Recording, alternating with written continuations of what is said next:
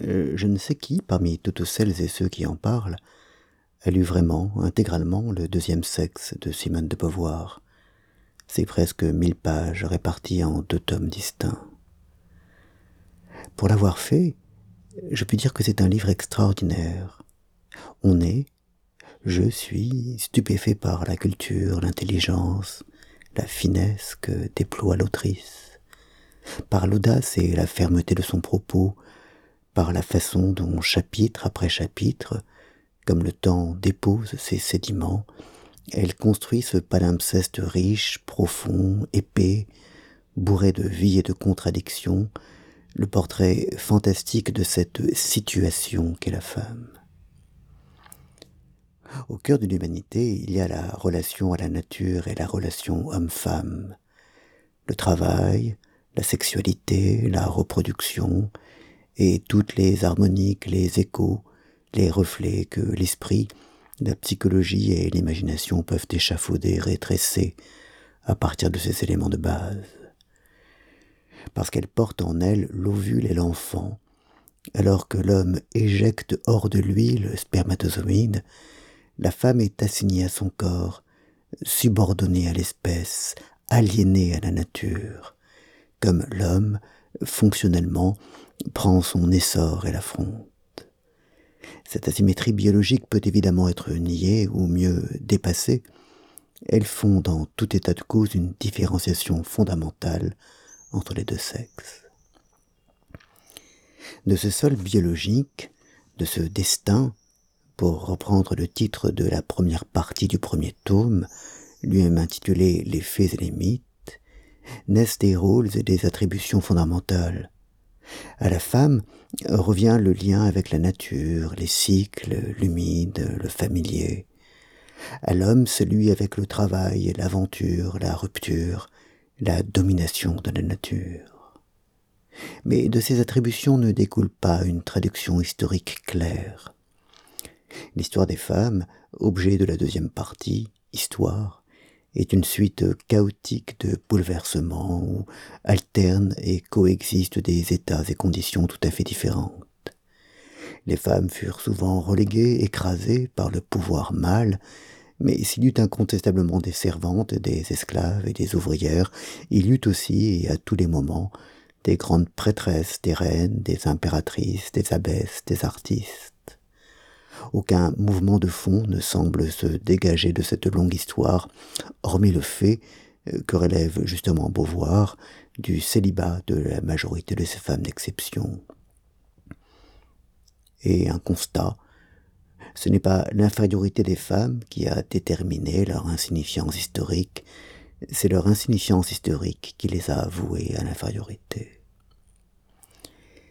La troisième partie, mythe, est une mise à nu, ou plutôt un descriptif, du mythe féminin, de cette construction rayonnante, pleine de magie et de mystère, qui enserre les femmes dans un rôle et une fonction, une nature, une attente, mais celle-ci si diverse, polysémique, contradictoire, qu'elle dessine plus un idéal évidemment inaccessible, une étoile mystique, qu'une réelle espérance.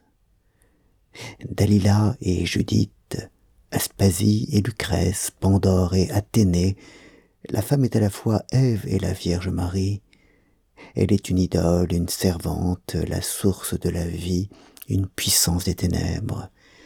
Elle est le silence élémentaire de la vérité, elle est artifice, bavardage et mensonge, elle est la guérisseuse et la sorcière, elle est la proie de l'homme, elle est sa perte, elle est tout ce qu'il n'est pas et qu'il veut avoir, sa négation et sa raison d'être. Beauvoir se moque des hommes qui ont la faiblesse de se laisser aller à ses croyances, mais la description est trop riche, trop précise, trop complice, trop compréhensive, pour ne pas laisser soupçonner l'autrice de s'être elle-même laissée remporter et bercer sur les ailes du mythe. Le deuxième tome, L'expérience vécue, est paru cinq mois après le premier, en octobre 1949. C'est la première partie de ce deuxième tome intitulé Formation, qui débute par le célèbre, est paradoxal au vu de tout ce qui a été dit, on ne naît pas femme, on le devient. Et c'est également cette partie qui a, lors de sa parution, fait le plus scandale, l'autrice y entrant dans les détails jugés scabreux. Il y est question de l'enfance, de l'adolescence, de l'éducation, mais aussi de la découverte du corps, de la sexualité, de l'homosexualité.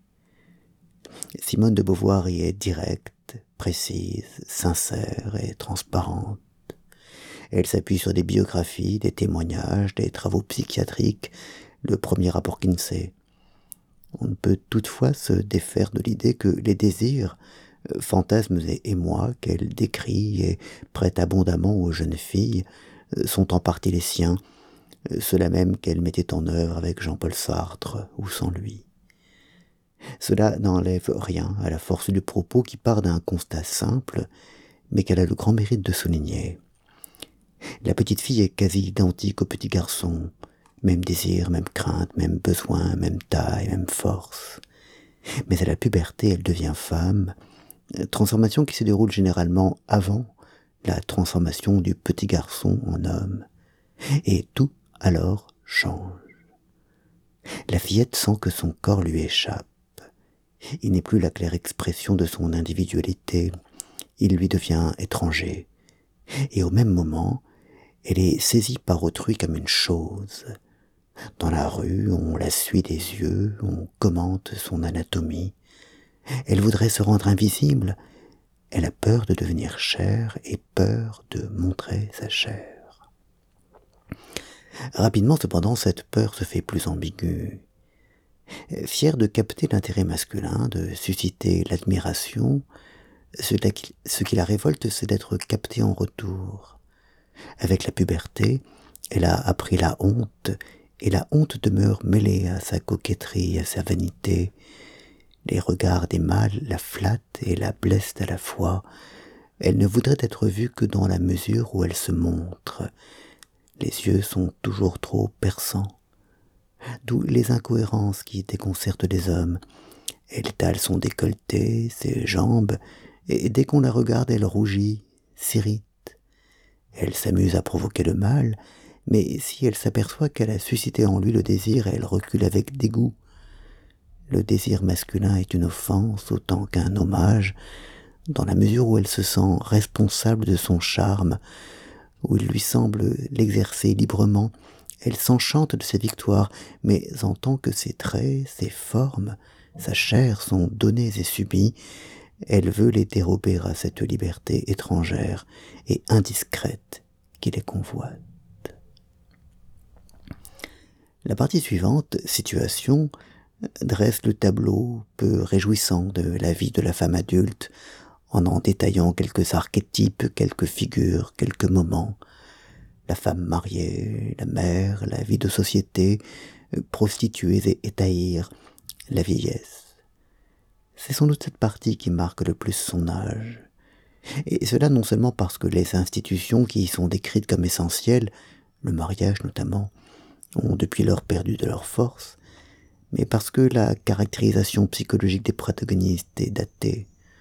J'ai beaucoup de mal à me reconnaître dans le portrait des hommes sur deux, dressé par Simone de Beauvoir. Beaucoup de mal aussi à reconnaître dans les femmes que je connais et croise les femmes admiratives du mal qui y sont dépeintes. La description du mariage comme devoir absolu auquel on ne saurait manquer sans déchoir n'est probablement plus d'actualité. Ce qui demeure vrai, en revanche, probablement, c'est le tableau noir du mariage dressé par Beauvoir, qui s'appuie sur beaucoup de témoignages, notamment celui que livre dans son journal la jeune épouse de Léon Tolstoï.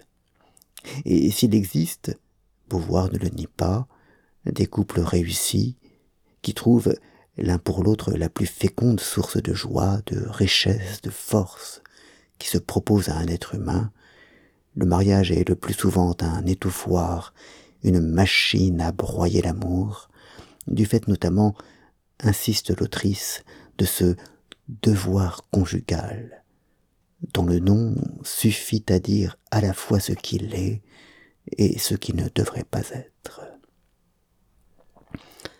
La maternité est le second pas dans l'accomplissement féminin voulu par la société. Beauvoir commence à ce propos par dénoncer avec vigueur, on est 25 ans avant la loi Veil, l'hypocrisie dont font preuve les hommes à l'égard de l'avortement, qu'ils condamnent collectivement, tout en y recourant à titre personnel quand ils en ont besoin. Puis elle poursuit par une description très balancée de la maternité.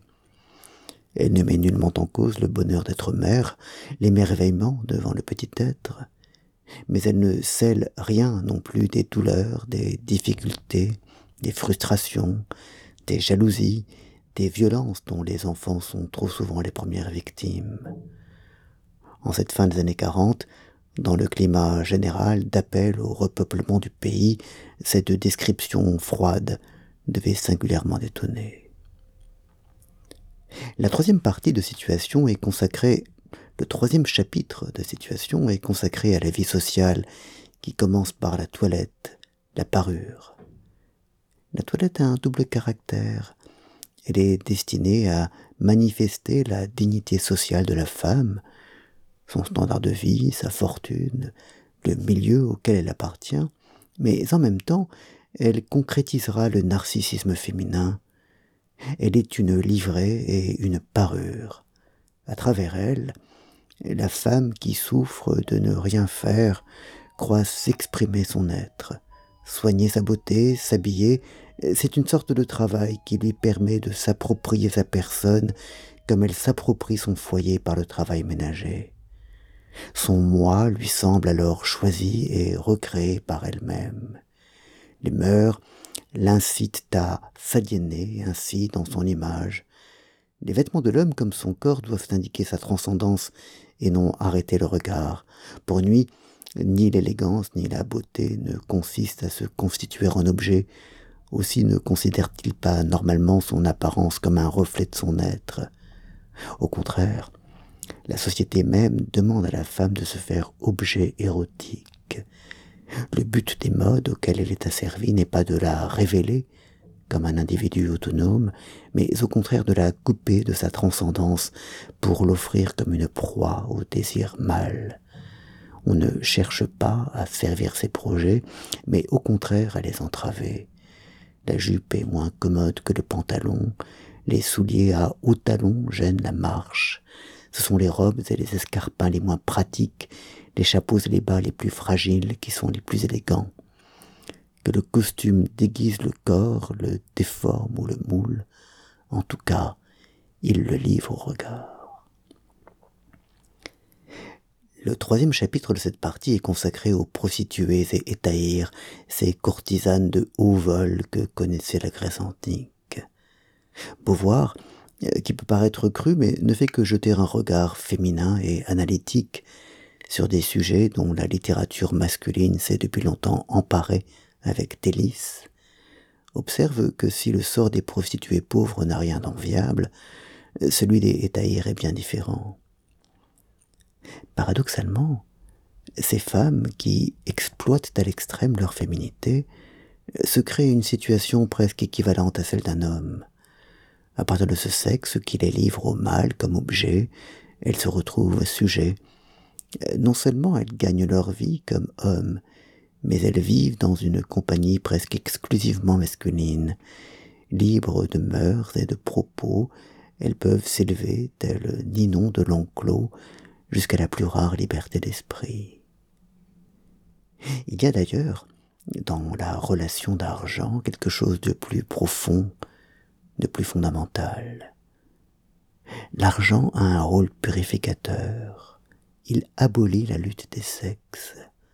Si beaucoup de femmes qui ne sont pas des professionnels tiennent à soutirer leur amant chèque et si beaucoup de femmes qui ne sont pas des professionnels tiennent à soutirer leur amant chèques et cadeaux, ce n'est pas seulement par cupidité, faire payer l'homme, le payer aussi, comme on le verra plus tard c'est le changer en instrument. Par là, la femme se défend en être un. Peut-être croit-il l'avoir, mais cette possession sexuelle est illusoire. C'est elle qui l'a sur le terrain beaucoup plus solide de l'économie. Son amour-propre est satisfait.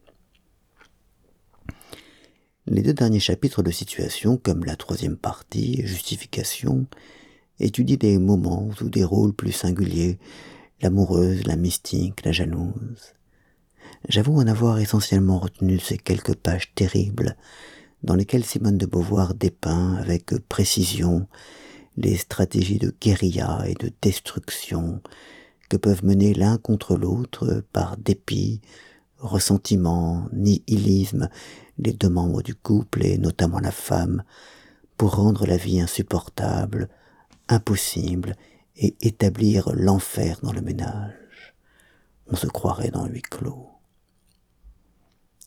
La dernière partie, enfin, vers la libération, dessine quelques pistes. Ce qui vicie les rapports entre hommes et femmes, ce sont les cadres et représentations sociales qui se surimposent, qui colorent, connotent et finalement déforme et détourne l'expérience singulière, chacun se coulant ou étant considéré comme se coulant dans le moule social, le rôle traditionnel, ce qui, chez celles et ceux qui manquent de confiance, finit par tout pourrir. Et pourtant, écrit justement Beauvoir, il est possible d'échapper aux tentations du sadisme et du masochisme lorsque les deux partenaires se reconnaissent mutuellement comme des semblables. Dès qu'il y a, Dès qu'il y a chez l'homme et la femme un peu de modestie et quelque générosité, les idées de défaite et de victoire s'abolissent, l'acte d'amour devient un libre-échange. La conclusion du livre, qui parie sur la libération des femmes et l'atteinte de l'égalité, est optimiste. Rien ne me paraît plus contestable que le slogan qui voue le monde nouveau à l'uniformité, donc à l'ennui. Je ne vois pas ce que de ce monde-ci, je ne vois pas que de ce monde-ci l'ennui soit absent, ni que jamais la liberté crée l'uniformité. D'abord, il demeurera toujours entre l'homme et la femme certaines différences. Son érotisme, donc son monde sexuel, ayant une figure singulière, ne saurait manquer d'engendrer chez elle une sensualité une sensibilité singulière. Ses rapports à son corps, au corps mâle, à l'enfant, ne seront jamais identiques à ceux que l'homme soutient avec son corps, avec le corps féminin et avec l'enfant. Ceux qui parlent tant d'égalité dans les différences auraient mauvaise grâce à ne pas m'accorder qu'il puisse exister des différences dans l'égalité.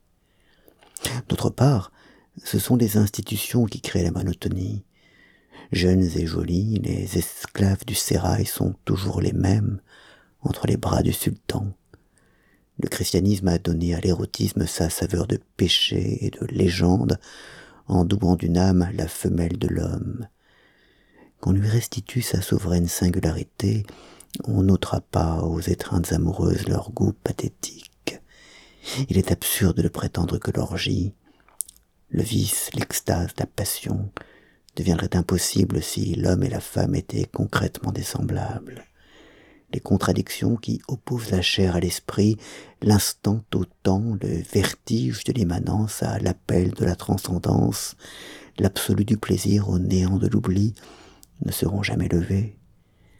Dans la sexualité se matérialiseront toujours la tendance.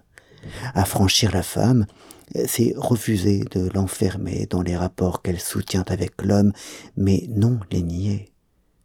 Qu'elle se pose pour soi, elle n'en continuera pas moins à exister aussi pour lui. Se reconnaissant mutuellement comme sujet, chacun demeurera cependant pour l'autre un autre. La réciprocité de leur relation ne supprimera pas les miracles, qu'engendre la division des êtres humains en deux catégories séparées. Le désir, la possession, l'amour, le rêve, l'aventure, et les mots qui nous émeuvent. Donner, conquérir, s'unir, garderont leur sens. C'est au contraire quand sera aboli l'esclavage d'une moitié de l'humanité et tout le système d'hypocrisie qu'il implique, que la section de l'humanité révélera son authentique signification, et que le couple humain trouvera sa vraie figure.